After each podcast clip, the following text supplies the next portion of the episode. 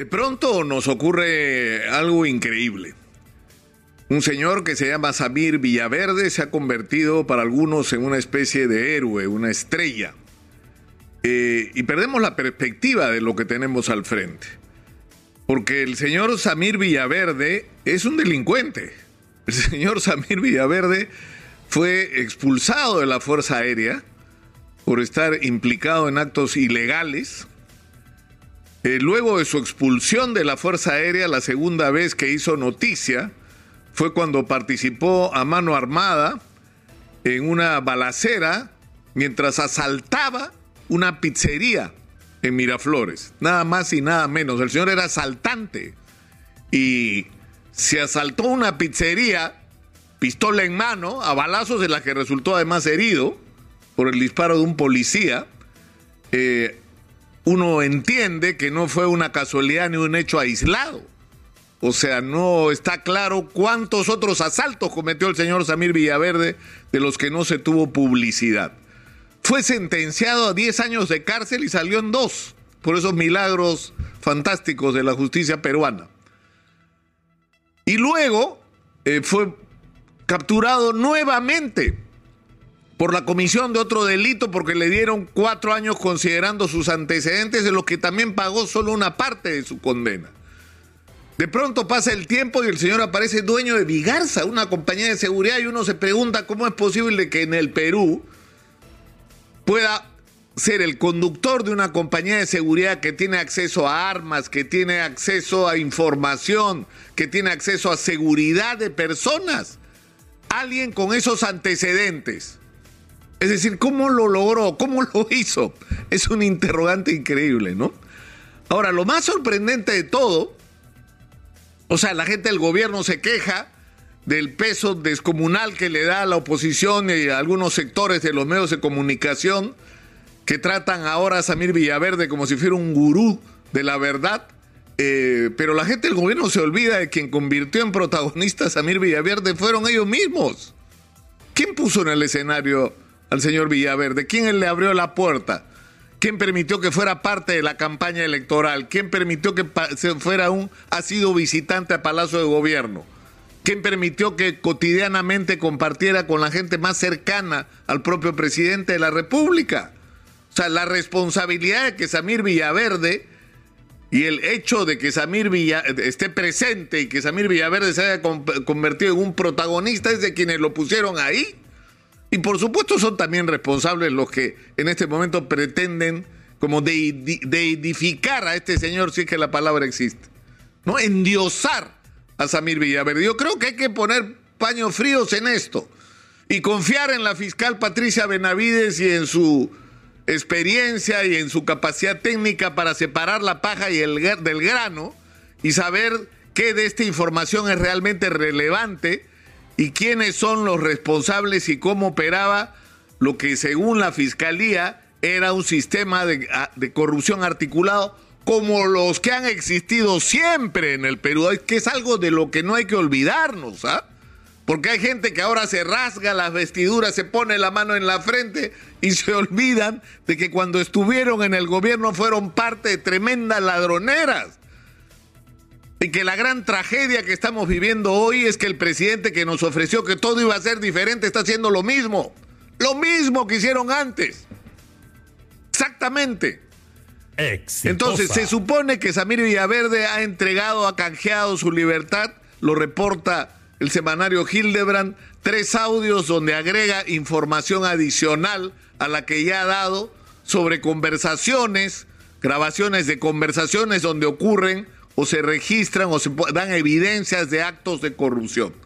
La fiscalía tiene que investigar esta, esta información, la fiscalía tiene que corroborar esta información y con la mayor serenidad de la que sea capaz, despolitizando esta investigación, hacernos conocer a los ciudadanos los resultados de esta investigación y a quienes alcanza, incluyendo al presidente si fuera el caso.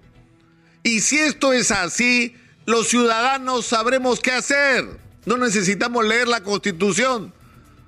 ¿no? O aprendernos de memoria para saber lo que tendríamos que hacer puestos en una situación en la que se acredite si esto ocurriera, que el presidente tiene efectivamente una responsabilidad y que no es cierta su versión de que en realidad él no sabía lo que estaba pasando en su entorno. Con serenidad vamos a esperar lo que diga la fiscal de la nación, es lo que tenemos que hacer.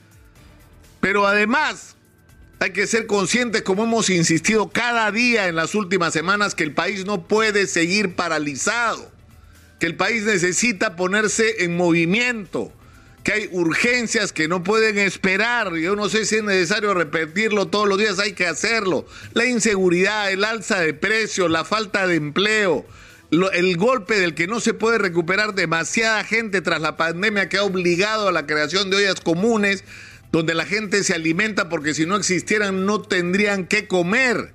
La pérdida de calidad en la alimentación promedio de los peruanos, donde el consumo de proteínas ha bajado a tal nivel que estamos enfrentando no solamente en un aumento de la anemia, sino de la desnutrición, y no solo en niños, sino incluso en adultos.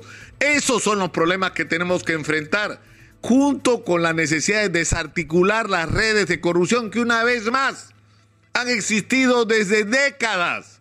Pero el problema es que el gobierno que ofreció cambiar todo tampoco está cambiando eso. Y el Congreso de la República no se ocupa del tema porque tampoco les conviene. Pero hay un asunto, para terminar, sobre el que hay que ser claros, que es la tontería esa que está diciendo Samir Villaverde, de que le pagaron al presidente el Jurado Nacional de Elecciones para que tuerza el resultado electoral. Y digo que es un porque eso es imposible. Y si le pagaron al presidente del Jurado Nacional de Elecciones, los engañaron, porque no tenía ninguna capacidad en ningún sentido de cambiar el resultado electoral, porque en primer lugar el Jurado Nacional de Elecciones no cuenta votos. Y los procesos que llegan en apelaciones al Tribunal del Jurado Nacional de Elecciones, como su nombre lo indica, es un jurado que está compuesto por un colectivo de personas dentro de las cuales había un fugiaprista que hizo todo lo posible por llevar las cosas en una dirección distinta a lo que decían los resultados y terminó saliendo del Jurado Nacional de Elecciones en un momento crítico. Es decir, por más voluntad que hubiera tenido el doctor Salas de torcer el resultado electoral, no hubiera podido hacerlo porque nuestro sistema electoral y de vigilancia lo impiden. No es posible. Eso no existe. Eso está fuera de la realidad. Eso es leer un libreto de alguien que quiere que a todo lo que de verdad puede saber el señor Samir Villaverde, porque fue parte, está agregando cosas que otros quieren oír y que lo único que hacen es perturbar una investigación que tiene que ser llevada con la mayor serenidad, con la cabeza fría y con la mayor responsabilidad. Si la fiscal de la nación concluye, luego de haber recabado toda la información sobre este, estos casos de corrupción, porque son varios y lamentablemente no es uno solo, y nos dice a los ciudadanos la conclusión, el presidente no tiene responsabilidad, decidiremos si le creemos o no. O si la fiscal dice el presidente tiene responsabilidad y si no fuera presidente, sino un ciudadano común, avanzaría en el proceso y lo acusaría, les aseguro que los ciudadanos sabremos qué hacer en ese momento. Pero insisto, invoco a que se llame a una reunión del Acuerdo Nacional y que no sigamos en este marasmo en el que estamos, en esta situación de parálisis con respecto a asuntos que son fundamentales y en los que tienen responsabilidad el gobierno y el Congreso de la República. Juntos tienen que enfrentar los problemas urgentes que agobian a los ciudadanos. Y el proceso de investigación sobre presuntos actos criminales y de corrupción cometidos por el entorno y por el propio presidente tiene que investigarlos como la ley manda el Ministerio Público, que felizmente en este momento está en manos confiables.